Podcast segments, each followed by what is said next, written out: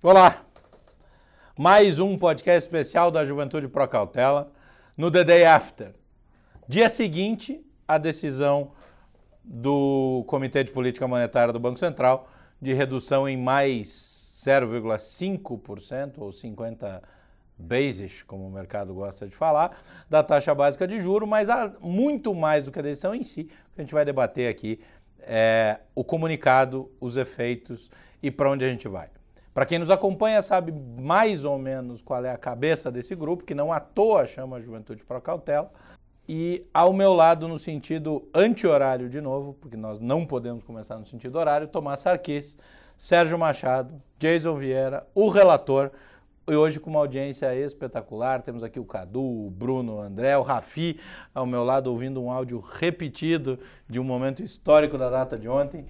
Começamos por aqui. Relator. Boa tarde a todos. Prazer estar aqui. Como é que foi? Alguém disse que foi uma das melhores decisões da história do Banco Central. Ou melhor, presidente do Banco é, Central. É, melhor presidente, ever. realmente.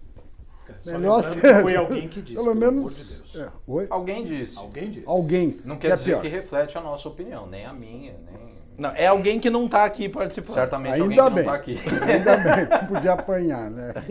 e aí, relator? É... Acho que até para o público que ouve a gente, né?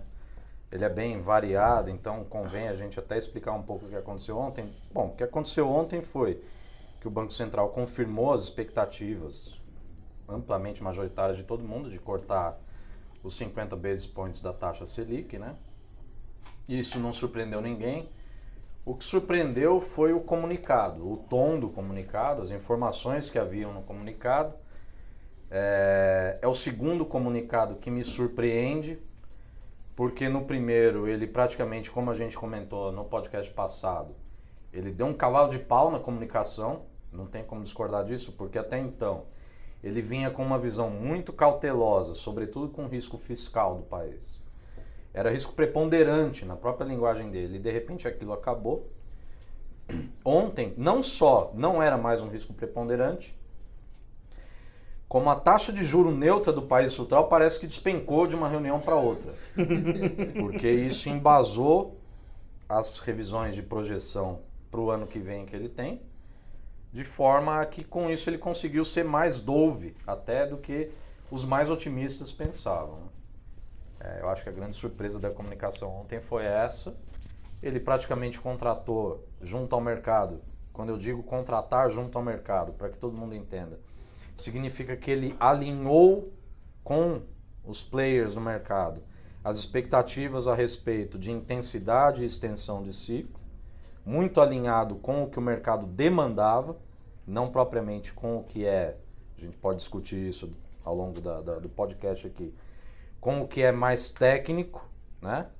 É, então ele contratou junto ao mercado um ciclo maior, mais intenso talvez, porque ainda haviam pessoas projetando cortes de 25, né? Isso acabou e eu acho que essa foi a grande surpresa de ontem, na minha opinião.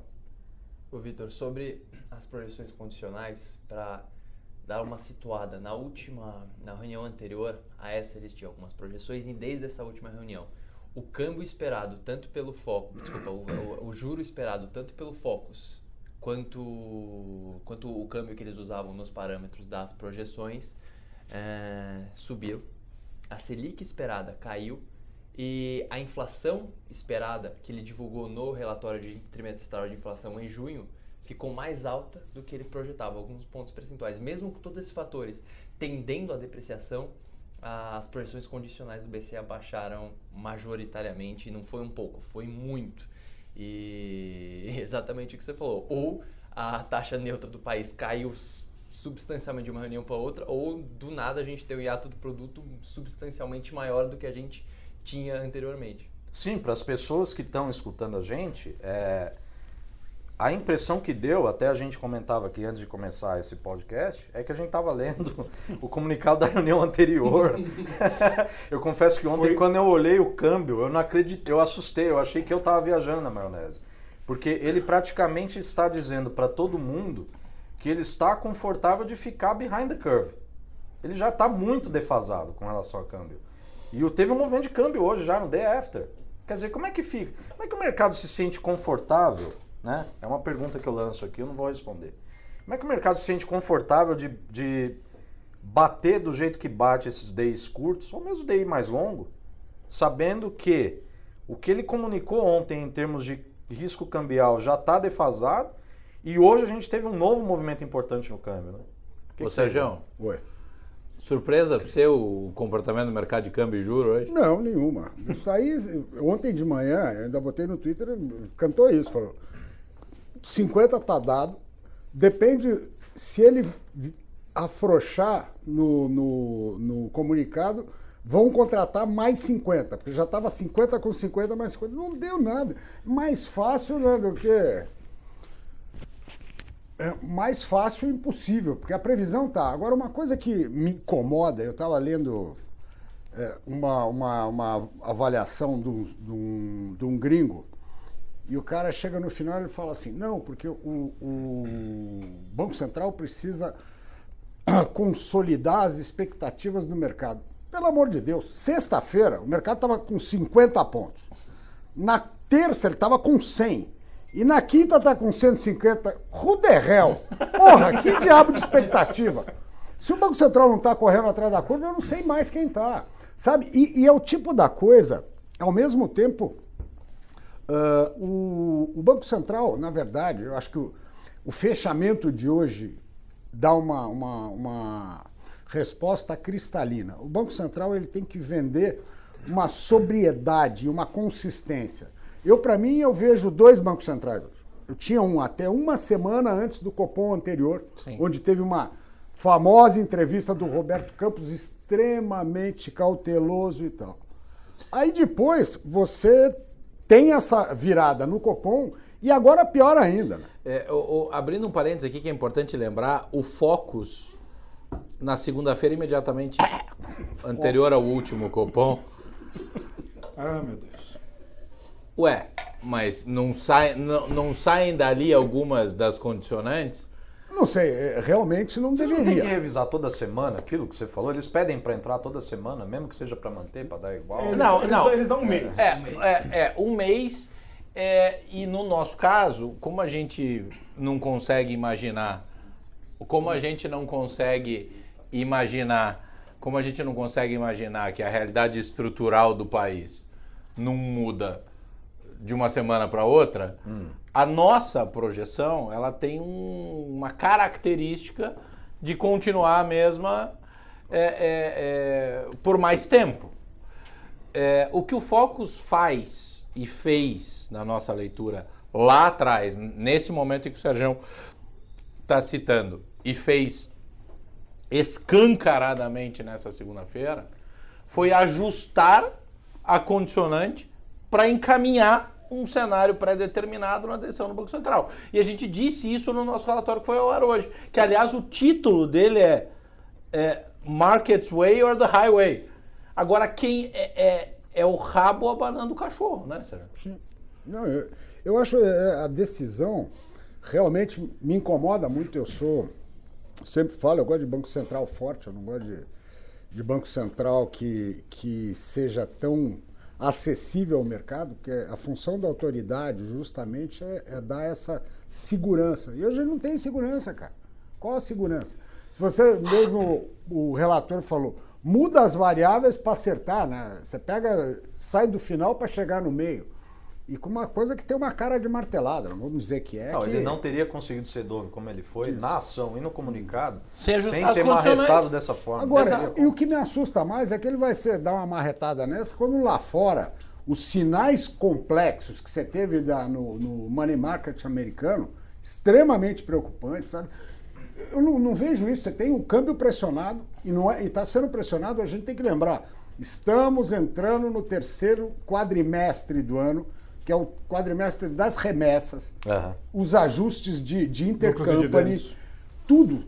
É o, é, o quadri, é o quadrimestre, não, o trimestre, desculpe. É o trimestre de, de saída de câmbio. Uhum. A gente está com o, a posição dos bancos vendidaça, só não está no limite porque o Banco Central deu liquidez para eles agora atrás. Então veio de 32 para 30, alguma coisa. Uhum. Mas continua. O comercial está fraco, o financeiro tá ruim. Pô, sabe, e não vai ter pass-through. Eu, eu- eu também tenho assim uma leniência. Pass-through, é, pass-through, ele não precisa câmbio, não tem preço em câmbio no Brasil, pelo É, amor bom, de Deus. É, o Jason ganhou, ganhou o prêmio do top 1 de projeção. Deve ter sido ele que fez isso com as condicionantes. Não fui eu, definitivamente. Estava quieto até agora. que ontem eu tive que me segurar bastante para falar disso tudo. Mas uma coisa que a gente precisava deixar claro para todo mundo é que a perspectiva nossa em relação à cautela não tem nada a ver. Primeiro, como já fomos, nós já fomos, chegamos a ser chamados de rentistas. Isso eu achei interessantíssimo. Nós somos rentistas. God.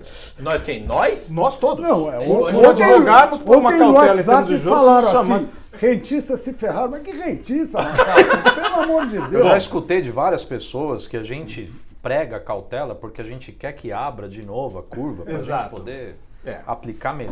Então, sabe esse tipo de coisa? Porque fomos já perdemos, chamar- já porque fomos- perdemos o movimento É. de DI. Fomos chamados de rentistas. Depois de sermos chamados de rentistas, obviamente, fomos chamados também de infiéis em relação, obviamente, ao à santificação que está sendo feita do nosso presidente do Banco Central. Somos os ímpios. Exato. Me assusta um pouco exatamente o que não tem, não só o que tem acontecido com o nosso Banco Central. Nós tivemos dois cavalos de pau importantes, três, vamos citar agora, da metade do ano para cá. O primeiro grande cavalo de pau foram as projeções do Fed. Todas as projeções do Fed davam um condicionante de um ciclo de aperto monetário. Todas as projeções do Fed continuam dar um condicionante de um aperto monetário. A única diferença aqui lá são as projeções do Fed e não as, as projeções do mercado sendo utilizadas pelo Fed. Isso já faz um diferencial enorme. E no Federal Reserve todas as projeções são feitas através de médias de projeções dos, dos Feds. regionais. Dali eles sentam para conversar e chegam num consenso do que são as projeções médias para a instituição. Aqui pega-se o que o mercado dita e aí efetivamente nós temos esse problema. Depois, até como, como o Sérgio citou muito apropriadamente, nós tínhamos um discurso cauteloso da autoridade monetária que de repente se reverteu a um. Não, nem é discurso, a uma ação completamente adversa ao que nós estamos imaginando.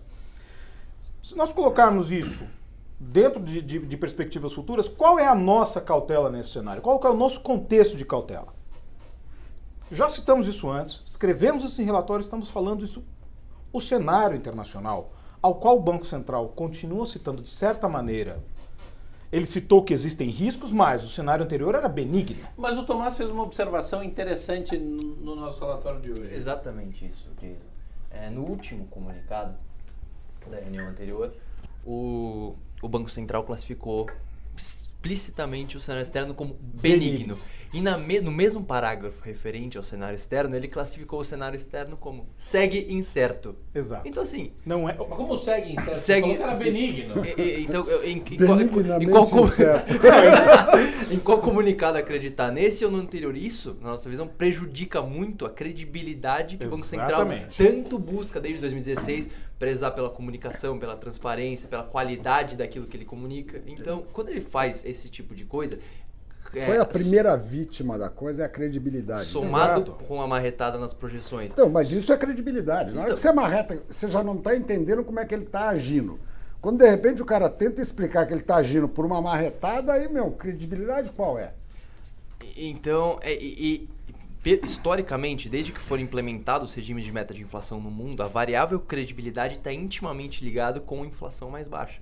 Então, se houver um- uma deterioração na credibilidade tão arduamente conquistada pelo Banco Central pós 2016, isso aumenta ainda mais o risco inflacionário que a gente tanto alerta. É, eu acho que um dos temores que nós temos agora é que o nosso problema, na verdade, ele não é um problema conjuntural. Nós temos um problema estrutural de oferta no Brasil monstruoso. Isso não está sendo contado pelas tais medidas de ato do produto que dizem que está tão aberto. E esse é um dos maiores problemas que nós temos no curto prazo. Ou seja, existe uma superestimação da abertura do hiato. Nós, as pessoas não conseguem entender. Assim, os pequen- vamos pegar pequenas anedotas em relação a essa situação. O brasileiro, do momento em que ele consegue limpar o nome, a primeira coisa que ele faz é se endividar. O brasileiro ele tem um potencial de consumo agregado que é uma coisa disparadamente louca. Eu arrisco até por uma questão cultural e por anos de, de, digamos, de repressão desse consumo, do momento que nós tivemos condições melhores de consumo no Brasil, e nós já vimos isso em 96, logo depois da, do Plano Real, É nós vimos um isso em alguns momentos. latente. Exato. Porque ó, quando foi minha casa, minha merenda, minha coisa, minha geladeira, os caras saíram comprando tudo. Tudo. Sabe? É uma coisa E- impressionante. E tem um problema que eu estava discutindo hoje, que tem, eu tenho uns infiéis em casa lá também. Falando, não, porque é bom essa taxa barata. E tal. Eu falei, eu falei, é o seguinte, Tem os infiéis em casa. não, chega assim e fala assim, na hora que o cara começa a ver minha renda 0,30 no mês, fala, me dá um telefone, me dá uma geladeira. Essa parte, a gente ainda tem uma memória inflacionária muito grande. Exato. Até hoje, pô, eu tenho um cliente grande, não é pequeno, que fala, e meu 1% ao mês? Isso que ele já está descontaminado Exato. de parte daquela Exato. memória lá Não, atrás. O cara que ainda está com 1% ao mês. Agora, quando o cara recebe 0,30, aí o cara não, esse mesmo infiel, mas o brasileiro não poupa. Eu falei, vamos lá, vamos com calma. A gente tem um país extremamente é, ingrato, né, injusto. Você tem uma parte grande da população que vive em condições né, que são, são Miseráveis. degradantes. né? Então você não pode pensar nesse cara. Porque esse cara, na verdade, ele está, sabe, vivendo meio para comer ou comendo para viver. É Esse- subsistência de Exato. fato. E esse que ele cara tem uma precisa do governo, é outra coisa. Então a gente tem que pensar em poupança. Fala assim, não, mas é uma parcela ínfima. Mas é. Quem move o país é no topo da pirâmide. Então não adianta. Então começa essa história. Que nem um cara que fala hoje, tinha um brilhante, falou, não, 1% a menos na dívida. Que beleza. Vamos, já equivale. Aí viu um cara um brilhante. É quase outra reforma da Previdência. Pelo Oh. amor de Deus, eu quase vomitei. O cara não tem noção. Dívida, ela tem que ser rolada. A qualidade da dívida é que importa. Não adianta ver se tem mais 1%. Você acha que não vai tomar dinheiro? Oba, quer economizar 3%? Acaba de dar essa eh, recompra diária de título, que eu acho que é uma barbaridade que o BC tinha que ter. Money market tem lá fora, o que ac- aconteceu, faltou grana. No Brasil não acontece que o tio BC vai lá, compra tudo ou toma tudo. Sabe, eu sou né, burro velho do tempo que open market existia e é um fator de você regular né, a liquidez, regular o custo, só com isso você diminui. Então, e uma coisa que eu estava conversando com, com o relator, ele falou bem, se o Banco Central for olhar o custo da dívida para né, administrar o país, realmente, aí, é o, de novo, é o rabão balançando no Mas aí, Sérgio, a gente cai num, num, num problema que agravou muito mais depois de 2008 no mundo inteiro, que o BC virou arrimo de tudo. Então, qualquer problema em qualquer economia do mundo chama o BC. E como a gente tem complexo de vira-lata, a gente continua querendo agir igual todo mundo. Então, agora, é, dentro do próprio BC, agentes de mercado dizem para o BC, vocês precisam salvar. O É, próximo passo é quantitative easing no Brasil. Nossa senhora, não, não, não. É, é. Mas, então o ponto é. O, o, o- Olha, eu não posso não emitir uma opinião. coisas. Eu não falou Vaza. Eu tenho, eu tenho, eu, eu tenho O cara vai entrar na peça de teatro, você fala pra ele, boa sorte, Exato, cai luminária na cabeça. dele. exato, exato. É, Eu tenho responsabilidade institucional, não posso emitir uma opinião sobre essa frase, sendo gravado e publicado. É, enfim. Mas é É, é, o eu Banco Central virou, boca a, grande, né? Virou arrimo de todo mundo. Isso é, é, é- é- isso é uma excrescência. Isso é, é- é- é, assim. É, uma ode à sacanagem. Mas, Datos, quando, quando eu tava falando daquela questão dos cavalos de pau que a gente observou de lá pra cá, é que se a gente for observar de certa maneira, os bancos centrais também não fazem ideia do que eles têm que fazer. Chegou-se a um ponto que nós estamos numa armadilha de liquidez que existe e não existe. Ou seja, você tem uma liquidez enorme no mundo, mas ao mesmo tempo você tem um, um governo americano dragando essa liquidez de maneira horrorosa. Aquilo que nós conversamos há seis meses no restaurante sobre a inversão da- da- das, das curvas de juros, e eu te explicando que aquilo lá tem muito mais a ver com demanda de juros de curto prazo, exatamente no mercado interbancário, Sim. e muito acelerado, e o gasto do governo americano que é crescente, eu ainda falei para você, isso vai piorar porque o gasto do governo americano é dívida de curto prazo. Dito e feito, o efeito aconteceu essa semana. Ou seja, ah, mas existe uma armadilha de liquidez. Maravilha, onde está a liquidez? O governo americano acabou de provar que essa liquidez não existe de certa maneira. Aliás, de que maneira, hein? De que Porque maneira? você passar para o mercado a impressão de que o Federal Reserve não tem controle da liquidez do sistema. como- Exato. aliás, as pessoas devem achar que o sistema financeiro deve ser uma casa da mãe Joana. E não é assim, né? As pessoas precisam entender que banco tem uma projeção de liquidez Até porque a mãe Joana organiza absurda. a casa em Sim, algum sim. nível. É, é, Exatamente. é. Tem uma projeção de liquidez absurda e o Fed tem as- todas as informações. Então, se houve surpresa, a preocupação reside disso. Da surpresa do Fed, né? Não, a resposta do Sérgio foi sensacional. É, eu saí de dentro de uma reunião, aí olhei, tava aquele banzé, eu tava sem olhar o telefone, sem olhar a terminal, mando uma mensagem e disse assim, dá pra alguém me dizer o que tá acontecendo? Aí o Sérgio manda, ele fez um tap para arrumar um repo. Basicamente. tipo, pronto, tá, tá, tá, tá, tá Não, e- resolvido. E, o que a gente olha nos Estados Unidos, para mim, é mais preocupante porque os sinais lá são os mais loucos possíveis. Você tem uma atividade econômica aquecida e começam a falar de recessão. Aí isso começa a estranheza. Recessão aonde? Eu acho que desaceleração, entendemos que é uma possibilidade, até por conta do ciclo econômico que está se passando nos Estados Unidos e a limitação que os Estados Unidos têm em gasto. Vai chegar mais um trimestre, vai chegar mais um shutdown, vai chegar mais uma briga de Congresso para tentar avançar isso. O Trump, aquilo nós já citamos na outra, na, na- no, no- no outro JPC aqui, é, ele está desesperado, ele está literalmente desesperado na tentativa de se reeleger. Ele está vendo a, a reeleição sair da mão dele e a pessoa que tem a maior capacidade efetiva de vencê-lo numa eleição, que é o Joe Biden, está crescendo entre os democratas. Mas você acha, de fato, assim, eu, eu, eu assisti semana passada o debate dos democratas. Então, eu ia chegar a esse ponto. E, e assim, e essa semana eu assisti o rally do Trump segunda-feira em New Mexico. É, O rally do Trump não é, muito, não é muito referência, mas tudo bem. Não, não, é, é, mas esse é exatamente o ponto. É a entrega de mensagens para o público pensando Sim. na eleição. Eu acho que o o pior ponto que nós temos em relação à questão dos democratas é que o democrata, ele parece tucano. Ele é o maior exemplo de tucano americano. Ele é o cara que mais se auto-sabota que existe. Ou seja, eles são sujos, inclusive, na pré-campanha. Se você visse o, o- o- Vamos dizer, o Obama ganhou as primárias em relação a Hillary porque ele teve um fair play melhor que ela. Eu fiquei espantado de ele ter chamado ela para secretária de Estado, dado o baixo nível que ela, que ela conduziu a campanha. E o que acontece agora foi aquilo que eu citei no outro podcast. Existe um- uma divisão muito grande, principalmente para democratas mais voltados ao que se considera nos Estados Unidos uma, esquerda, uma extrema esquerda, ou seja, que se autodenominam como, como socialistas, que isso, aquela velhinha de New Hampshire, não vai votar nesse cara, mas nunca. Nunca. Mas nem Por isso que o Joe Biden é o cara que consegue concatenar essas pessoas que estão insatisfeitas com o Trump, conseguem ter um déjà vu interessante do período Obama, porque foi um período positivo para os Estados Unidos, Não, e lógico que foi. O cara assumiu logo depois do crash de 2008. e botou os Estados Unidos no ritmo que ele está atualmente.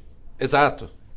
Não adianta dizer Não, que, não tem, que não, ele não e- tem responsabilidade, é- que é- ele tem enorme responsabilidade. Mas é uma falsa dicotomia, porque vence a discussão dos opostos e daquilo que tem que ser polarizado. É, e é daí que eu digo que, que a, a, a, a questão do democrata como algum tipo de posição é, relevante é, ou, ou de, ou de chance relevante de ganhar a eleição é cada vez menor quando se escuta é, não só o Sanders, mas é, a, Elizabeth Warren, a Kamala Harris. é, Não, a- é, é- aquela Alexandra Cortez. Não, não, mas ela já caiu, né? Não, Assim, mas, ela assim, não é candidata para candidato, mas- mas, eles- esse peso que você tem desses grupos mais extremos dentro dos Estados Unidos é, é um tanto quanto perigoso. E o Joe Biden, ele talvez exatamente seja aquele que consiga, de certa maneira, afastar esses extremismos e trazer simpatia É, daquele aí- público swing nos é, Estados Unidos. Aí, aí eu lembrei exatamente o ponto onde eu queria quando eu mal educadamente te interrompi. É, o ponto é a campanha, a pré-campanha democrata tá tão histérica, Jason, Exato. que o democrata é capaz de, De na pe- pré-campanha matar o Biden. Eu não Matar duvido. a Eu acho campanha que, do Joe Biden. vamos dizer assim, o maior perigo para os democratas são os democratas, não é o Trump. E o Trump, ele, ele, ele na verdade, o que que ele está tentando fazer? Ele está tentando fazer o dele para tentar chegar bem na campanha. Esse é o desespero do Trump. Ele está tentando fazer o dele para chegar bem na campanha, para que efetivamente na disputa ele tenha um ativo para dizer I took America, it's great again. Tal, ele vai fazer o- o- o- a jogada política dele, ele vai falar. Falar para o público dele não adianta. O público dele é que nem o bolsonarista no Brasil. É. É um público fiel que não adianta você falar contra. Ok, ele tem. bolsonarista, o público do PT. É o petista, é, é o público fiel que, não, no matter what, essa pessoa vai votar. Ele precisa, o, o Trump ele está com dificuldade de convencer, por exemplo, aqueles caras que tinham a fábrica da Carrier, da quais eles prometeram que não sairia do estado e foi para o México. Convencer aqueles caras na, em Ohio que teria uma fábrica da Harley Davidson que acabou indo para Tailândia. Ainda E- bem, né? E, Conversa... Você vamos parar com isso aqui. e Jason, Parleiros. BMWs aqui, pelo e, amor de e Deus. sobre, voltando para a questão monetária, é muito visível que a- a, a estratégia que o Trump vem traçando há algum tempo, é Exato, ele, ele tá fazendo um hedge, na Exato, verdade. redeando Por que, que, que ele está fazendo? Ele está fazendo uma pressão da qual um presidente de Banco Central não deveria ceder, Não. que é a pressão de um presidente da República. Não, mas ele Ou seja, ele foi simpático, ele não have no guts. Pelo amor de Deus, não. Não, desculpa, eu tô Não, chamando cara- o cara de pau eu mole. Não, Pô, não, tenha essa exatamente, paciência. não. Não. Aquilo ali Guts não é- não tem ele pra reduzir gasto público. Não, é, e ainda é que fácil, né? eu Você acho legal o meter seguinte, a porrada eu acho engraçado que o pessoal e- chama assim, Fed emitiu sinal rocks. Gente, vamos tentar definir uma coisa. Existe sinal rocks, muito rocks, pouco rocks, tem sinal dovish, muito dovish, pouco dovish. Se o cara tá falando de cortar, é sinal não tanto, é sinal pouco dovish. Rock de é né? Então, não foi rock, mas ao mesmo tempo, o que o Fed está tentando fazer no Brasil, daqui a pouco eu vou transportar isso do- no- nos Estados Unidos, eu vou transportar isso para o Brasil, o que o Fed está tentando fazer nos Estados Unidos Deixa eles lá. é de alguma maneira você pegar um presidente do Banco Central americano, que é um dos piores que eu vi nos últimos anos, na minha opinião, é um dos mais fracos, e de certa maneira ele está tentando é, evitar ser demitido, mas sabendo que ele não pode ser demitido, que isso é uma loucura. E ele está tentando entregar alguma coisa e está tentando. Ele pode estar vendo que a guerra comercial vai gerar algum efeito negativo lá na frente. Parece que a impressão que eu tenho é que o Powell está em eleição também. Ele foi pro Power. É, A gestão dele é, aí quando a gente transporta isso para o cenário brasileiro, vem a minha maior preocupação. Nós tivemos um Banco Central anterior extremamente tecnicista, extremamente tecnicista, chatamente às vezes tecnicista, mas que entregou aquilo que tinha que entregar, conseguiu ancorar expectativas de inflação, levou ao nível recorde naquele momento e ficou ali, travou naquilo ali. A minha preocupação com esta administração do Banco Central é que, dados os fundamentos que nós temos, eu já escrevi um artigo sobre isso falando exatamente da questão do pass-through. O pass-through é um perigo, sim. O pass-through é um perigo enorme para o Brasil, porque o produtor, aquele que ainda está segurando, o atacadista, que ainda está segurando os preços, a margem dele já está no limite. Não que coisa, né, esteja baixa, mas dado o histórico brasileiro, está no Não, limite. mas, independente de, de margem, é custo. Exato. A gente sabe que para ajustar preço de moeda, você vai primeiro ver como ela chacoalha e como ela vai se acomodar. Exato. A gente teve 10%, né? ele fala 10% não é nada. Meu Deus, Onde? 10%. Em qual planeta, né? Já andou um mês nos 10%. Aqui que tinha uma expectativa dela dar uma ajustada, não vai dar. Não, hoje, ontem no, no chat a gente ouviu 3,85, né? É, não, é, não, é tranquilo. Tranquilo, É um truco. 3,85. Manda, manda entregar pra mim um caminhão lá em casa, sabe? É- eu, eu não sei, sabe? Essa coisa fica parecendo bolsonarista com petista. Tá? O Exato. Pró-BC e contra BC não é isso. E O nós meu somos- receio, eu não sei se era nisso que você queria chegar, mas o meu receio é, é, é- é esse Banco Central estar preocupado demais agora em mostrar que é inovador demais, trader demais e acabar arriscando demais. Eu acho que trader demais até eu concordaria com você, mas Não, eu acho que o mas meu mas ele medo tá- mas ele o Banco se Central tem que ao fazer o mercado. quê? O Banco Central? Qual é o mandato do Banco Central? Pra mim, Inflação. Ponto. Moeda. Pra mim, Moeda, assim, é proteger defendo o a poder de moeda, compra não, da não. moeda. Esse- literalmente esse banco- É, é inflation target. Mas ele é o defensor da moeda. Ele não está defendendo porra nenhuma. O real está indo embora. E ele vê o fechamento de hoje. Eu acho que uma imagem vale mais que mil palavras. Que nem os caras que é o rei da cocada preta. Olha como abriu e olha como fechou. Sabe, a curva de juro engaiolou, bolsa para baixo e dólar porrando. Bacana, o cara é bom mesmo. E é curioso Tá que não. quando o avô dele foi comunicar ao Costa e Silva, a época da ditadura militar, o papel do Banco Central, o Costa e Silva Bateu falou, no "Não, peito." O Banco, Central, o Banco Central deve ser o guardião da moeda. E Costa e Silva, à época, falou: o guardião da moeda Sou sou eu. eu. Não, e eu acho que o- dos temores que nós temos agora é exatamente transportando do, do Fed para o Brasil, com, com suas devidas diferenças, é que esse Banco Central esteja mais preocupado com a curva, mas não preocupado com a curva, preocupado com não gerar um problema na curva. Ou seja, ele pode pensar o seguinte: puxa, a curva fechou pra caramba, 27 tá no. Vamos pavimentar o 27 no chão. Pô, se eu corto 25 vai dar problema, né? O mercado não vai gostar. Mas, o Jason, o negócio é o seguinte, é o... o, o que- Pavimentar tem que chamar o Tarcísio.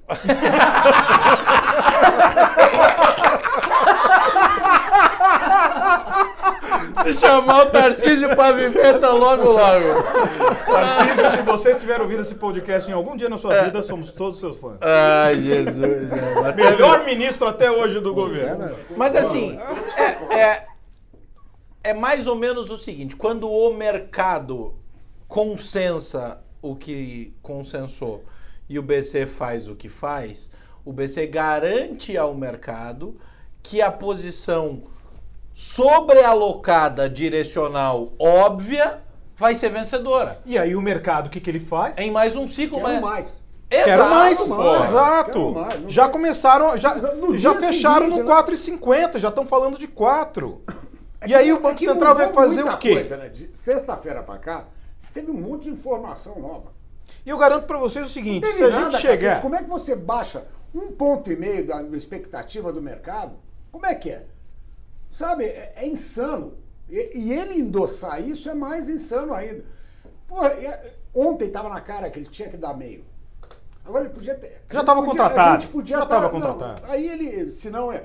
Mas se ele O problema foi meio, não. Podia até o outro meio, mas fala assim, ó, moçada, tá acabando, vamos com calma, deixa, vamos ver o, o efeito disso, ó, tem um câmbio. Porra, o mercado ia hoje fechar a taxa, mas de uma forma Suave. tranquila. Ele ia contratar justamente o quê? Um- uma confiança, assim, eu estou preocupado, sabe? Porque assim, é, é engraçado que a, a gente vive num mundo irreal, né? O mundo das telinhas e taxi e, e tomo, a, é, tomo a tanto e dou a tanto. Pô, o empresário, cara, você imagina, você está aqui para fazer um investimento, aí o cara fala, ah, mas agora com taxa 4,5 é bacana, eu vou tomar a grana a 5 ao mês, né? Aí fala, não, eu vou fazer um investimento do cacete, porque tô tranquilo, o dólar tá tranquilo. Meu, o- a gente está aumentando as incertezas. Exato. Então, para mim, eu acho que em vez de você estar fomentando o investimento, você está postergando o investimento. Eu acho que o que o relator Eu falou da, da oferta agregada, É. uma, coisa, uma discussão que a gente tem já Isso. faz tempo, É. eu acho importantíssimo. Né? Sim, você querer estimular a demanda agregada sem que a oferta agregada acompanhe, na verdade é inflacionário e piora a balança de pagamentos. E tem gente que diz que não consegue fechar esse cenário na cabeça. É muito simples. Se você tem um problema para ofertar o que o cara está demandando, ou você aumenta o preço ou ele importa. Tem outro caminho. Simples assim. Então simples É, e o, isso. o que a gente dizia lá atrás, acho que um ponto importante, que eu pego o discurso do Paulo Guedes. As pessoas endeusam o Paulo Guedes. Eu acho que o Paulo Guedes é um cara bom, bom. Tem suas limitações, não acho o cara um bom. Não acho ele fantástico, como todo mundo acha, mas eu acho que ele tem. Eu acho que assim, o que ele propõe é interessante, está faltando executar. Mas ele fala uma coisa muito importante. O Brasil tem algumas bolas presas no pé. Ou seja, tem a- a- o tributo, tem a burocracia. Todas essas bolas travam o empresário brasileiro. Reforma tributária tira uma bola. Reforma burocrática tira outra bola. Quando você tira essas bolas do pé do brasileiro, aí você tem a questão dos juros. Juros é um trabalho que até aparentemente, até recentemente, estava sendo bem feito, conduzido pelo Banco Central. Não foi executado, mas estava sendo bem conduzido no sentido de aumentar a concorrência, a melhor abertura para estrangeiros aqui no Brasil e as fintechs, esse tipo de coisa, na tentativa de baixar os juros. Acho que a melhor, a, a- melhor atitude que nós tivemos de baixar juros no Brasil foi feita pelo Meirelles, quando eles descobriram que. Descobriram não. Eles entenderam que havia um oligopólio pesado nas máquinas de, de pagamento, nos meios de pagamento. E esse oligopólio ele era através da, da necessidade de conteúdo na- nacional nas máquinas. ou seja, que poucos conseguiam cumprir. Quando eles baixaram aquilo, começou a entrar Stone, outras maquininhas e o caramba, o mercado se disseminou, os juros para os varejistas caiu de maneira muito expressiva. O segundo ponto foi a TLP e o terceiro o BNDES. O que está faltando agora é que estes juros, que o Banco Brasileiro não sabe, não sabe trabalhar com crédito. Banco grande brasileiro não sabe trabalhar com crédito. Ele vive de taxa e ele vive de float. Ele não sabe trabalhar com crédito. Ele não sabe emprestar. O Banco Brasileiro, desculpa a palavra, o Banco Brasileiro é cagão para emprestar. Mas ele não precisa. Porque o spread. Vou, vou, é, são as tarifas, não é taxa. Ele vive de tarifa. Exato. É, eu falei taxa, tarifa, desculpa. É, tarifa ele é, vive de tarifa, é fácil. e aí, quando você coloca o Banco Brasileiro dentro desse cenário, em que ele deveria. Vamos lembrar de um filme, aquele Sim Senhor? Não sei se vocês lembram com o Jim Carrey, que ele, ele encontra um guru que tinha que falar sim senhor o tempo todo. E ele trabalhava no banco, ele era gerente de um banco. E ele, como sendo gerente desse banco, as pessoas iam pedir crédito para ele. A pessoa levava um projetinho e ele aprovava ou não aprovava. E ele ficou famoso no banco porque ele começou a apresentar, a liberar uma porrada de microcrédito que a taxa de, de inadimplência era baixíssima. Isso é a base do crédito americano. Tem centenas de mini bancos estaduais americanos que cedem créditos para os negócios. Às vezes, se o gerente do banco entende que aquele é um bom negócio, o banco se torna sócio literal daquele negócio e eles ganham em cima exatamente do crescimento da economia. Banco brasileiro não sabe fazer É o banco isso. sendo banco. O banco sendo banco. Aqui, banco brasileiro não é banco. E aí nós temos esse problema grave. E aí, quando você tem o Banco Central incentivando o crédito, mas aí você tirou uma bola de um lado, você tirou uma bola do outro, e o crédito ainda não arrumou, o crédito deixou de ser um problema conjuntural e é um problema estrutural. Você cortar juros está adiantando? Exatamente Aí o pessoal ponto. fala, ai, mas a defasagem da decisão de política monetária. Gente, desculpa. Não, não é defasagem. De 14,5 14,25 para 6,5 não baixou o spread. Não, e sabe o que é mais engraçado? É que aí a pessoa vira e fala assim: tá, e qual o problema subir juro ano que vem, se, se porrar a atividade e coisa? É que a pessoa não para pra pensar na cabeça do empresário, né? Parece que não tem a mínima visão do, do- de como o empresário economia pensa. real, porque velho. assim, é assim, se- a hora que começou a retomar o consumo, eu comecei a vender mais, eu vou tomar uma decisão de investimento.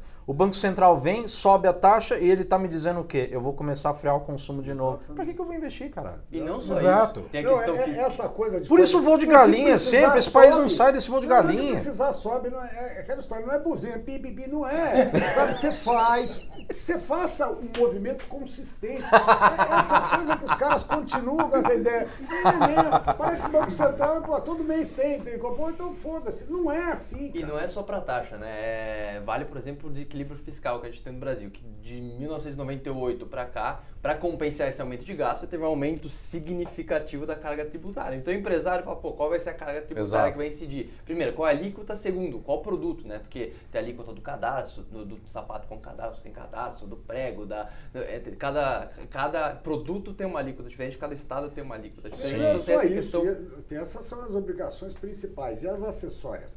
Vai ver o- Exato, o trabalho que dá para você ter a tua, a tua escrituração fiscal. Sim. E as empresas têm que ter um, um Então, mas aí eu falo o seguinte, o departamento, Vamos, vamos, vamos seguir a premissa de Paulo Guedes. Não, Tirou é uma uma- bola de um lado. Sérgio, a gente é uma empresa, ou nós somos uma empresa que ainda que cresça, graças a Deus, bastante, é, somos uma empresa muito menor do que é, as grandes corporações. Mas somos uma SA. O que nos traz obrigações acessórias inacreditáveis. Sim. Inacreditável, é inacreditável o que vem com o pacote. Isso que a minha tributação é muito mais simples, que é a prestação de serviço. Não, imagina quando você tem. ó, Você vai agregando eu vi falando. a- a- produto. eu, como trabalhei com recuperação judicial, a coisa que mais me espantava era exatamente as empresas que tinham que vender interestados. A questão das substituições tributárias, de pagamento do, do, do imposto antes de você chegar no destino, é uma loucura isso. Vou te Mas falar aí. uma coisa, só, só para aberração. Empresa que eu dava consultoria lá no Nordeste, ela tinha uma fábrica desse lado e desse lado da rua. Ela Era- tinha que emitir nota para atravessar a rua. Mãe do céu, eu acredito. Não, eu Tinha acredito. que emitir nota. Não, é, é- Não, é o que o Brasil. cara fez no final. Mudou. Não, pusemos uma um, ponte em cima. Mas- Essa, porra, né, é a mesma empresa. Não, o mano. governo ele, ele atrai a criatividade do Não, você brasileiro. acha- E o fiscal, Não, fi- e aí vem o o- fiscal ficava ali na porta. Você passava E o negócio. o, e aí o presidente chamou isso de uma ponte para o futuro. entendeu? Exato. Então eu acho que nós temos agora exatamente a questão das bolas que eu estava dizendo, é, tirou as bolas. Se o empresário não transferir a queda de custo dele e reduzir a lucratividade, que ainda que o empresário brasileiro tenha grandes problemas, ele transfere o custo para o consumidor. Isso é um ponto importantíssimo. É, é nítido. É o lógico. empresário brasileiro transfere o custo, pro- o custo Tudo que ele enxerga consumidor, como custo. E o consumidor brasileiro paga tudo mais caro do que todo. Vis-à-vis salário, paga tudo mais caro que o restante do mundo. Aí você abre a economia para exatamente gerar um sistema concorrencial em que o equilíbrio de preço, oferta e demanda vai ser feito pela concorrência. O que estamos dizendo agora é que vamos baixar juros. Se tivermos uma melhora do consumo, não importa se fez reforma ou não, a gente importa, exporta o nosso crescimento, ou seja, a gente na importação a gente joga o nosso crescimento para o exterior e as empresas brasileiras vão continuar patinando. Você lembra no podcast passado que a gente falou da Zona Franca, que é uma zona de importação, não é de exportação? Exato, é o que eu falei, é uma assemblagem. O cara só traz o- o- os pedaços. Eu teria que fazer, sabe o que, Jason? Que é contra-intuitivo, mas e e ninguém aceita, mas é o que teria que ser feito nesse país. Eu tenho que restringir o consumo no curto prazo e mudar a matriz para ser fortemente exportadora primeiro. Com isso eu crio poupança e eu expando a oferta agregada. Exato. Depois que eu chegar num patamar onde o crescimento econômico aconteceu dessa forma, eu começo a incentivar o consumo interno e aí a coisa passo. fica mais equilibrada. desonerar as exportações, vídeo que vai passar na reforma tributária Ah, e fechou. não fazer uma lei Candir que, por exemplo, Sim. artificialmente desoneraria as Sim, exportações. sim. Então, o primeiro passo é onerar o consumo. Eu quero Se o saber o consumo que vai que vai ser estar feito lá fora, então Candir. desonera a exportação. É, Então, Agora, tem uma lógica bola aí que você falou de retirar. o botão errado. É. tem uma bola que você estava falando das bolas, essa metáfora é boa pra caramba, mas tem uma que eu não enxergo sendo retirada e que me comentaram comigo ontem, é uma coisa que a gente não costuma parar para pensar, mas faz todo sentido. Existe mais um entrave ao crescimento na cabeça do empresário, que é a incerteza institucional do país. Ah, Isso sim. que eu ia falar, Nossa. exatamente. Eu acho que um dos piores exemplos é o que a gente está tendo agora com a PLC. Nove meses. Até- Nove meses de governo, nada disso Não, caminhou não é só em- isso. A PLC agora que saiu, Qualquer 49, melhor. né? Oi? 79, do, da, da- de telecomunicações. De telecom. Saindo, colocando o Brasil no primeiro mundo. Cara, meu filho não sabe o que é um orelhão, meu Deus do céu. Ele não tem ideia do que é um orelhão. E o E, a, e, a- e, e todas as- a, a- a regulação anterior demandava que cidades com X mil habitantes tivessem um orelhão. O cara tem orelhão na cidade e não tem ninguém vendendo cartão. É uma loucura isso. e essa E aí, o que acontece a hora que a coisa estava andando, vem a- o, o TCU. Não, vamos judicializar. Porque, ah, porque a gente acha que a Anatel não sabe precificar, os ativos são do Estado, não são privados, e não sei o que. Ou seja, o primeiro sinal que nós tínhamos de um mínimo de avanço institucional nesse país, no sentido de reduzir a judicialização, o que, que nós fizemos? Vamos judicializar! Sempre. E tem um, e, e- e essa falta, é, essa incerteza institucional está ligada diretamente também ao mercado de crédito, que está diretamente ligada ah, à ineficiência do- da- dos mecanismos de transmissão da política monetária. Por exemplo, tem, tem um dado que eu acho interessante, que é da Febraban, que mostra que no, na média do mundo, a cada um real que os bancos emprestam, eles conseguem recuperar em garantia 70 centavos. 70%, 70 exatamente. centavos. Exatamente. Países desenvolvidos, a Alemanha, acho que a Austrália também tem um, tem um, tem um índice bastante positivo, 0,89. Então, cada um real recupera 89%. No Brasil é 0,16%. Então, obviamente, os bancos eles têm ali Fora a velocidade, né? é, exato, sem, sem falar, isso é só o número, né? É, sem é, falar nem fora da a velocidade. Então, esse é um dos pontos que os bancos olham e falam, não, tem um custo gigantesco para emprestar, o que obriga, de certa forma, a colocar a taxa de juros nesses patamares Mas sabe o que acontece também? O problema é que você, você vende crédito no Brasil, você não Esse- vende produto. Esse, esse Deixa eu só fazer uma pergunta. É, em TCU, o T quer dizer teu, né? É. Tinha que ser N, né? O Dato está provocando o Tinha que ser pessoal. o nosso, né? Porque... Sérgio. Dato tá animado com o Copom ainda, né? Nossa. Eu tô triste que a gente esqueceu o assunto. É, bom, então eu vou... Não, não, não, na verdade. Não, não, a gente não esqueceu Eu acho melhor a gente. A gente volta pra ele. Vamos. Eu acho que é essa hora. Eu acho que o mercado não, vai deixar. né? Eu até pensei que a gente fosse ter que né, gastar mais tempo para falar que está errado, o mercado já falou que está errado. E tem O fechamento de hoje já disse, cacete. O mercado é soberano. De manhã todo mundo ri, ri, ri, ho, ho, ho, depois ri, ri, ri, ri, ri, ri, ri, ri. Sabe? Não adianta. Você pode, é, essa parte, para os ganhadores, né, para os torcedores do, do- do- dessa política meio insana, ficar claro. né? O mercado tem que comprar. Na hora que ele perde a credibilidade, o mercado não compra. E é isso aí. Eventualmente, a primeira vítima dessa coisa foi a própria credibilidade dele.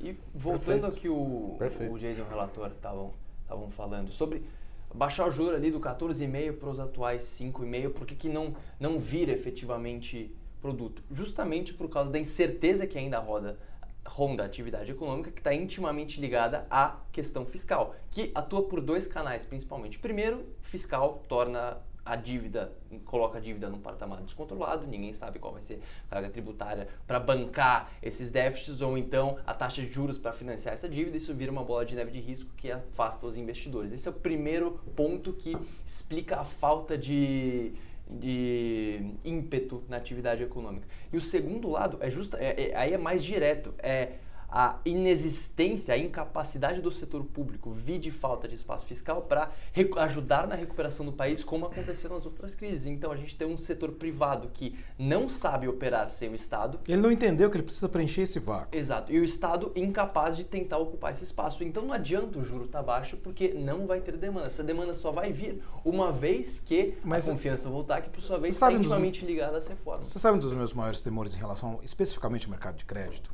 Obviamente, nós temos um problema regulatório, nós temos um problema de, de- de garantias, isso é óbvio. Mas o próprio sistema de crédito, ele não é feito para recuperação de garantias. Ele é um sistema que ele conta já com perdas suficientes ao ponto de que, caso elas ocorram, você já performou, performou e a partir dali você está tentando fazer uma- um mínimo de recuperação. Por que, que eu digo isso? Qualquer país decente do mundo, o seu cartão de crédito está conectado aos pagamentos àquilo que você comprou. Ou seja, eu comprei uma televisão na Vevar, na Vara, na Magalu, no Amazon, Na Amazon, onde quer que vocês queiram. Comprei uma televisão lá. Beleza. A televisão está comprada. Inadimplei o cartão. Deixei de pagar o cartão. O cartão de crédito vai chegar, vai, vai para o operador e falar assim, ó, Migão, Magalu, Vara, fulano não pagou. Tô, no próximo vencimento que você tem, tô tirando o do fulano. Se vira com ele. O que, que a empresa vai fazer? É o famoso que tivemos agora na, na terça-feira nos Estados Unidos, é o famoso Ripple. Ripple. O cara bate na tua porta e fala assim: tudo bem, vim pegar a sua 4K que você não pagou. E o cara leva embora. O cara leva embora a tua televisão, leva embora teu liquidificador, leva embora teu carro. Mas aí é o problema do crédito no Brasil. Você não as garantias relacionadas, principalmente a créditos de cartão de crédito, só citando um exemplo, elas não são correlacionadas especificamente àquilo, ao, a um ativo. Elas são, são financeiras, ou seja, Casas Bahia, por exemplo, antigamente naquele carnezinho dela, ela não vendia produto. Ela vendia crédito, ela vendia dinheiro. Ela não estava se importando se você deixava de pagar. Ela botar sujar teu nome e ela correr atrás de você. Mas ela não ia correr atrás do produto. Ou seja, não sabemos lidar com crédito no Brasil. E aí, enquanto nós vivemos esse mundo de fantasia em que taxas de juros maravilhosas competiam com a produtividade, ou seja, você tinha que fazer uma escolha de Sofia entre uma taxa de juros elevada e ter que rentabilizar o seu negócio para superar essa taxa de juros, senão não valia a pena você ter esse negócio. Então você imagina você rentabilizar um negócio que tinha que superar 14% ao ano, o quanto você tinha que cobrar do seu cliente para que isso rentabilizasse, a gente explica muito sobre o Brasil. Mas no momento que nós cortamos esses juros para esses níveis recordes agora, nós ainda não fechamos a questão da, da oferta agregada. Sim. Continuamos com a questão em aberto, ou seja, no momento que nós tivermos uma aceleração de consumo, ou nós tivermos, por exemplo, a continuidade da incerteza cambial, que eu falo que não é o câmbio alto que gera inflação. Não, é incerteza. É a incerteza É, do câmbio que gera inflação. Ele pode estar 5. Se ele tiver parado, pelo Parado menos eu 5, tenho certeza. beleza, ele vai gerar inflação até Fechou. 5, dali ele para. Isso. Mas toda vez que você tem um câmbio que ele vai de 4,10 para 4,8, beleza. Não, de- ele vai de 4,5 para 4,10. Pum, joguei, joguei a inflação. Vai para 4,8. 4,10 de novo. Joguei a inflação. 4,5. 4,15. Joguei de novo. É Brasil, gente. Então, enquanto a gente houver essa oscilação cambial, essa incerteza cambial, ela vai se refletir na inflação. Ela só não se refletiu agora porque a demanda agregada está baixa e, ao mesmo tempo, você está tendo um achatamento até agora acontecendo na parte do produtor. Pouco mais de câmbio, Sem falar das commodities. o produtor não aguenta. As falar das commodities commodities que, so- que, que ajudaram, Ajudaram bastante muito. agora. Mas Elas elas ajudam até. baixo. Tem hora que elas vão. Não é só isso, elas são cotadas em dólar. Exato. Então elas ajudam enquanto o preço estiver em ascendente. Agora, se estabilizar o preço de commodities de alguma maneira a, a demanda agregada subir, E é intimamente ligado, por exemplo, à questão de estímulo, por exemplo, da China. China cortando compulsório, por mais que a atividade econômica esteja em desaceleração, existe uma tendência ali de alguma retomada no preço das commodities e aí impacta direto o bolso do brasileiro. e inflação. ninguém tá falando Ninguém. do porquinho. oh meu Deus, o porquinho. Porquinho vai dar. É curioso isso, né? Porque ou, ou eu imagino que vai haver uma retomada de atividade e, portanto, vai haver uma retomada de preço de commodity e, portanto, eu vou ter uma pressão inflacionária, ou eu suponho que tudo vai continuar ruim e eu não tenho o benefício da balança comercial para o Brasil. E aí... e Either assim case, we're fucked. Pois é. E, e continuam é, é, projetando PIB lá para cima. Sei lá, Não, com base em cima 2.8 de- pro ano que vem, foi alguma coisa assim? Ah, é por causa desse juro. Agora é capaz de dar 3,5. sabe? Bota a maior fé. Mas o, o, o, o ponto não é nem. nem é, é, como é que. O que a gente não consegue encontrar aqui fazendo conta de panificadora é como é que vem a No atividade. guardanapo, né? Que nem você costuma fazer. Exato. Como é que vem a atividade? Não tem impacto na dinâmica de preço se você muda brutalmente a realidade entre oferta e demanda com- quando, quando você traz o, o componente de demanda que está ausente da economia há tanto tempo. É, a gente citou no relatório hoje re- recomposição de margem, a gente citou pass-through, é, e no mundo real a gente não consegue fazer conta em que conta execuível de, Tudo isso dá uma inflação baixa na frente, né? de resultado crível é, em que a realidade prospectiva é essa que está desenhada aí. É, traduzindo em outras palavras isso que você está falando, é, é a impressão que eu tenho, e é por isso que até brincam de me chamar de bear pra caramba, é, é que assim, a impressão que dá é que o mercado trabalha sempre alavancado no best case É. e o Banco Central também. Ma- Mas o mercado tem o É direito como se de tudo fazer fosse isso, dar relator. certo. Mas o mercado tem o direito de fazer isso, relator. O, problema mercado, é direito, o mercado tem um direito. O problema é dele, Não o BC. não o BC. Mas ele tem o direito, mas tem o direito de tomar no rabo também quando ele fizer. Sabe? Porque senão ele fica, ele fica blindado. O cacete, né? Os caras têm um alavancadaço aí o Banco Central. O Banco Central não pode machucar o mercado. Porra. É Não, tá e eu acho que- alegria na é o que tá eu acontecendo acho aqui que dentro o e lá fora. agora exatamente está sendo esse. É, Não, não pode. O é. Banco Central não pode Não pode- machucar não o pode, mercado. Porra, o, dia- o cara. Agora, o que ele não pode fazer é induzir o mercado. Que o- é- esse, Ah, esse esse último comunicado ontem, Eu, eu esse acho que dá para imaginar que ele induz o mercado a trabalhar sempre no best case. É, é- é e ele não impressionante. estava. essa é, outra coisa que, essas, que as pessoas não entendem. Na hora que ele toma essa posição, aí ele vai. A gente está entrando na armadilha do que ir, né? Aí já que e não pode, agora não pode, não pode. Aí você não, não consegue ter um ajuste estrutural da economia. Sabe, a gente não vai. A estrutura não, porque você sempre tem alguém fornecendo droga ali do lado. Exato. Mas, o Sérgio, o Kiwi, vamos dizer o seguinte, quando o Kiwi aconteceu, Eu sempre lembro do- da fruta, cara. Kiwi.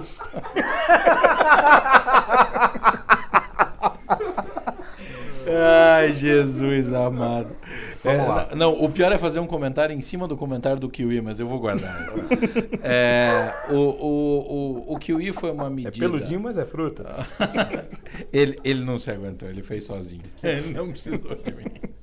É, é, ele. é, o Kiwi foi uma medida é, extrema, tomada em uma situação sem precedentes, é, para a qual, naquele momento, a consequência pouco importava. Era muito difícil mensurar e a gente sofre os efeitos hoje, e talvez, na minha leitura, ou in my, my humble opinion, a gente ainda vai ver isso por, por talvez uma década ou mais, até conseguir se reequilibrar, se criar uma nova normal, é, até que se compreenda qual vai ser a resultante da nova realidade, onde vai estar a reserva de valor de fato, Exato. É, como, é que, vai- é, como é que vai se questionar esse suposto excedente de moeda, esse excedente de liquidez, quando contraposto com eventos como o que aconteceu nos Estados Unidos essa semana. É, agora, não, vindo aqui para a Vila Tupiniquim, é, é, de novo, essa não é a nossa realidade. Exato. Esse não é o nosso problema. Eu acho que o problema do Kiwi é que na época que ele foi feito, ele foi brilhante, vamos dizer assim. Mas ele foi, ele, assim, ele foi brilhante no sentido de que, vamos, vamos fazer analogia de filme. Ele é a tábua do, ele é aquela porta do Titanic. Cabe uma pessoa em cima, cabia dois, cabia dois, mas sacrificou um, ficou outro. Transformaram a porta em barco. Tem 30 pessoas em cima da porta agora, ou seja, a porta afunda. Não, o que aconteceu foi que eles estenderam por tanto tempo e tantos programas que, francamente, a política monetária americana perdeu a, a função. Não, mas eles até fizeram Ele o ficou processo. totalmente submisso ao fi- fiscal. O problema, Esse problema é o do seguinte, é nos isso, Estados inclusive. Unidos eles até fizeram o processo de redução do balance sheet. Eles propuseram e começaram a fazer Começaram. e fizeram. O problema é que a Europa pegou o barco e tá remando nesse o barco. problema da Europa é que a Europa, os Estados Unidos ainda pode ter uma decisão fiscal única. Na Europa não. Não, eles Então, não têm o, mesmo, problema é, eles não são o é mesmo muito nível de pior. reserva de Você não- valor que é não, os Estados e Você Unidos. não tem que fazer. Porque você tem, tirando a Alemanha aqui, e não tá das maravilhas. Não. E a Inglaterra, ninguém tem capacidade fiscal de fazer nenhuma, nenhuma ação para tentar contrapor a parte da. Nenhum helicopter money ali, Não né? tem. Não, é, e, e isso em tese deveria ter sido pensado lá em Maastricht, lá atrás. É, É o que você é, sempre fala. Em que você determinou regras isonômicas para realidades Completamente com- heterogêneo. com- com- né? Que é um, O- vamos pensar bem, que foi um dos motivos do Brexit. Quando, Sim. quando aconteceu o negócio com a Grécia, é, se a gente parar para pensar, que diferença faz a Grécia para a economia do mundo? Bullshit. Como diz um, um- um- um grande amigo meu, é, lá até os prédios estão caindo aos pedaços. Né? Sim. É, Sim. é uma piada sobre a história da Sim, Grécia. sim. Não, e aí, e aí Mas, Mas é um é- bando de pescador que achou que tinha virado americano. Em resumo, é isso. Não, então, Não, eles ainda mas, acham, mas é o isso. ponto é, Mas eles ainda, eles acham. ainda acham que são os caras que é, inventaram é com dinheiro dos trigonometria, outros. né? Mas o ponto é, onde eu queria chegar é o seguinte: a Europa, a armadilha da Europa é pior do que a do Kiwi. Não, sem Sim, dúvida. sim. Mas o problema é que os Estados Sem Unidos, de certa maneira, até conseguiram se dirimir Tentar sair. do Kiwi. A Europa é, é famoso o seguinte, ela pegou, enfiou os dois pés na jaca e saiu surfando. Não, e não, e não tem, como- não tem saída. Eu acho que não tem saída Porque os também. Estados Unidos é isso, ele ainda tem um fiscal. Se ele quiser fazer a coisa certa, depois que acabar Não a adianta, loucura, com China fraco, ele ainda é a reserva Não, global de não, valor. Na hora que o tupete ficar quieto, ou ganhou ou perdeu, se precisar fazer, eles têm um mecanismo. Exato. A Europa não tem. Sim. Porque não tem, eles não- os caras não têm nenhum mecanismo clássico que é desvalorizar a moeda. Eles Já o fizeram tudo que eles podiam fazer. Não, eles têm o pior dos mundos, porque não vai desvalorizar. O clássico para acertar a França hoje era dar uma porrada, põe o franco lá embaixo, pum, pum, freio de arrumação, bota a ordem na Não, casa. você tinha condições de fazer isso individualmente. Isso, hoje não tem mais. E o fiscal dos caras não tem. Então, a- a- lá é um, é um pepino. Lá, lá realmente. Por isso que vai dar, vai dar e vai vir de lá. E diante Sim, desse Vai cenário, vir de Eu escrevi um artigo até, até citando os bancos alemães, colocando o Deutsche Bank como um exemplo. A queda do preço do valor, a queda do número de ativos na mão do Deutsche Bank, que ainda é monstruoso, me- monstruosamente perigoso. A falta de crescimento da Alemanha. E a Alemanha é o driver da Europa. Imagina os bancos. E aquele Espanhol. bando de, de, de banco. Italiano, Aquele, espanhol. não, aquele que bando de banco alemão, que a maioria é aquela mega estatal. Aí você pega aqueles bancos espanhóis também, que estão naquela linha. Banco italiano que está lá querendo catar reserva Mas de tudo ouro isso pra... só tá de pé ainda porque a gente finge que tá tudo bem. A grande Exato. realidade é essa, é, É. um grande É fingimento. esfinge. É. Eu Esse acho sistema que- já foi pro saco faz a tempo. conclusão que a gente pode tirar é que. É que o tem- meteoro tá vindo e a gente. Exato. Tem, não, tem duas saídas. Vamos lá, exato. O meteoro tá vindo. Agora, da onde? Tem duas possibilidades do meteoro vir. Primeira é começarem a resetar todo esse aumento de liquidez que a gente teve pós 2008, sob o risco de histeria coletiva dos mercados, já, meu Deus, acabou a liquidez, nunca soube Vai virar todo mundo boneco de posto, né? Exato. Esse é o primeiro ponto, normalizar, apertar o botão de reset e começar, ou aumentar ainda mais a liquidez. Até que uma até hora vai que- dar o mesmo problema. Exato. e É, porque a sensação que eu é tenho, na esse, verdade, o é que é o seguinte, tá problema- todo mundo empurrando com a barriga Isso. até chegar alguma solução. O problema é que o Porque ninguém benefício sabe qual é. marginal desse aumento de liquidez é decrescente. Então, cada estímulo a mais que você dá ele vai fazendo menos efeito do que o estímulo anterior. Sem falar que isso, como ele compra títulos, principalmente longos, vai aumentar ainda mais a, a disfuncionalidade do mercado de juros, ou seja, a- a- o- os títulos longos vão ficar ainda mais negativos. Mas te o falar uma é coisa. esse, Só me diz qual o benefício. O único benefício que tem hoje. Não, ele está atrasando a ronca, que vai vir. Vai vir. É o único benefício. Porque A coisa que eu acho vez- engraçado, quando cada você pega o enfiada pessoal- injetada a mais, é mais inflação de ativo, é mais. Pega o pessoal que, brasileiro que vai para Europa. Uma das coisas que eu acho mais louca que eu vejo das pessoas que estão indo para Portugal, para Itália, conseguiram o passaporte, conseguiram a nacionalidade, foram para Itália, não sei o quê. A primeira coisa que você chega dessas pessoas e fala assim: "Ah, lá dá para viver com menos. Como assim? Dá para ter uma vida mais frugal". Não, e é verdade, se você for pensar. Por quê? Porque o padrão de consumo europeu, ele é diferente do padrão de consumo americano. Nós somos o Ah, padrão de consumo ótica, americano potencializado à, à- à oitava potência. Da hora que liberar consumo disso Mas aqui, isso você diz o caboclo que saiu daqui, foi pra lá, Foi morou pra lá, lá, passou a isso. ganhar em euro. É, aí que acontece? Aí o cara chega lá, o que, que, que, ele, que, que ele descobre? Que ele consegue ter uma vidinha frugal, ele não ganha tanto, mas ele tem educação, saúde, não sei o quê. Aí ele vai, gasta 10 euros num restaurantezinho pra tomar um vinhozinho, pra comer um. Qualquer biboca que o cara entra na Itália na França pra comer um pompom é excelente. O vinho é bom, o queijo é bom. E o cara vive nessa vidinha frugal. Ele só esqueceu de dizer que é o seguinte: isso é o padrão europeu. Não vai melhorar o consumo, não adianta você ficar baixando juros. Você tem que tentar, se- de alguma maneira ali, é você tentar girar a máquina econômica alemã, sabe? Você tentar trabalhar os juros. Então, ou seja, você é, é- você é um banco alemão, você está num país X, como o Brasil, e você dá uma taxa de juros legal para o cara comprar um produto alemão. Que é mais ou menos o que eles andam fazendo, que é a tentativa de incentivar. Porque lá, esquece virou um grande mercado de serviços, virou um grande welfare state gigantesco, em que você não tem indústria, você não tem nada que gira, a concorrência com a China matou esse pessoal e não tem solução. Além da questão demográfica, né? que- Sim. O problema da imigração completamente. descontrolada, gerando mais. Questão prejuízo. demográfica é essa que está virando um problema grande pra gente também. Mas sim, dado o, o, o arrefecimento da, do- da taxa de crescimento da população europeia, a imigração pode ajudar a retomar esse padrão de consumo, de certa forma. Depende da imigração, É sempre, que, é, é que este é um representante da legítima juventude, É o millennial. ainda com um excesso de amor no coração. Entendi. É, Quando tem muita é, testosterona. e- e- e há uma carga de esperança tão bonita no coração desse menino. E assim, é, é, eu, eu, eu, eu acho. É doce isso, entendeu? Ninguém vai comentar qual é o gesto que ele está fazendo aqui. É. Não, não aparece no áudio. Ele, Em inglês se chama Ele é- Flipping the Bird. ele, ele agradece efusivamente é, o comentário. É, a- pensa no que pode acontecer.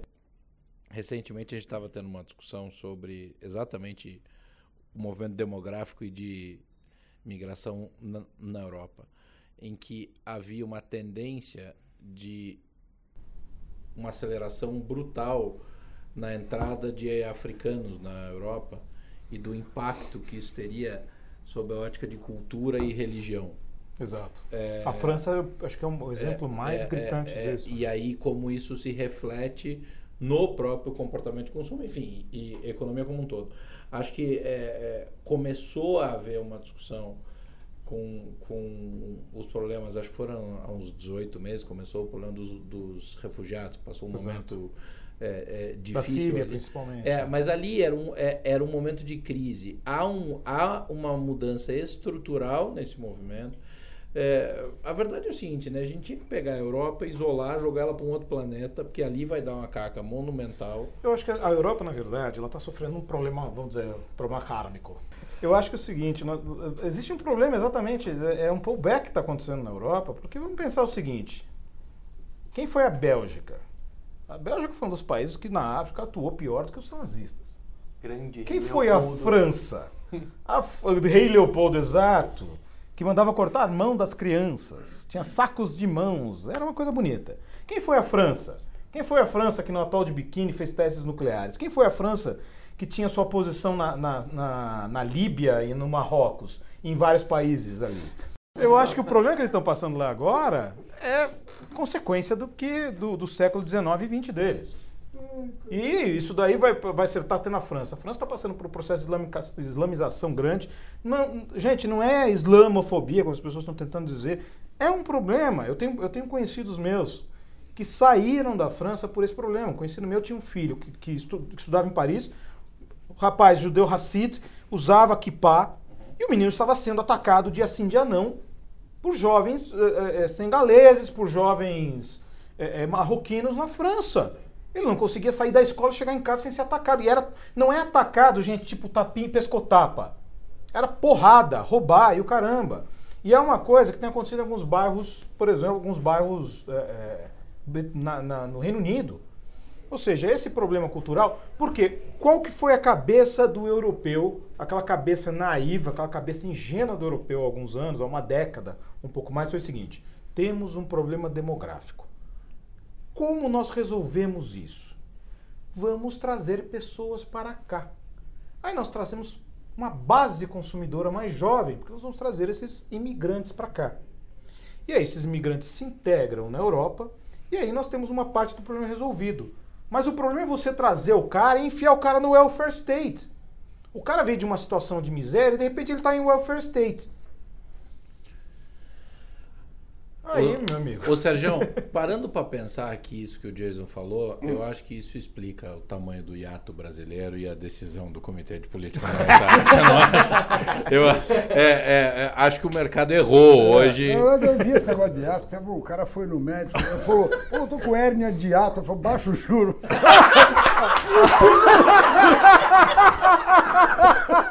Aí você não sabe, levanta.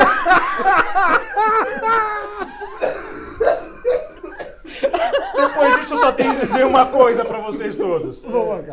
In Nestor George we trust. Ai, Jesus, gente. Foi sensacional mais um. O Sérgio fez um grande finale, foi muito bacana. É, fare- é, já estamos criando um processo de administração logística mais eficiente aqui para que seja recorrente. Wo ist das Bier? É, sei. lado com descar. Boísta. Hã? Wo ist das Bier? Ah. Não, pronto, desandou a maionese aqui, é melhor Eles são terminar. comprados no Deutsche, entendeu? Ich bin ein Berliner. Eles estão tomados em Deutsche e, e- e dado no Band. É, beleza, muito bem, muito obrigado a todos. Alguém tem alguma consideração final a fazer? É, fora o Sérgio, que já fez o grande finale. não precisa, não tem mais nada a colocar. Relator, alguma. alguma Não, intervenção anti-horário, anti-horário. por favor. Anti-horário, por favor. Mas o Osama já falou demais hoje. Mas tá bom. Eu só queria mostrar que eu aprendi a ser educado e agradecer o convite para mais Na próxima você pode. Não, agradecer novamente, divertidíssimo. Eu acho que nesse momento a gente só pode dizer uma coisa para todos: queijo japonês. Tofu.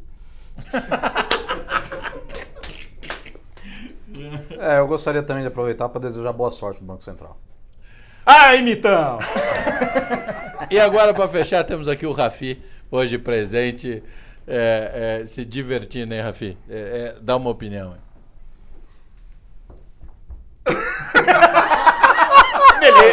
Essa foi a contribuição do Rafi. Um grande abraço a todos e até a próxima.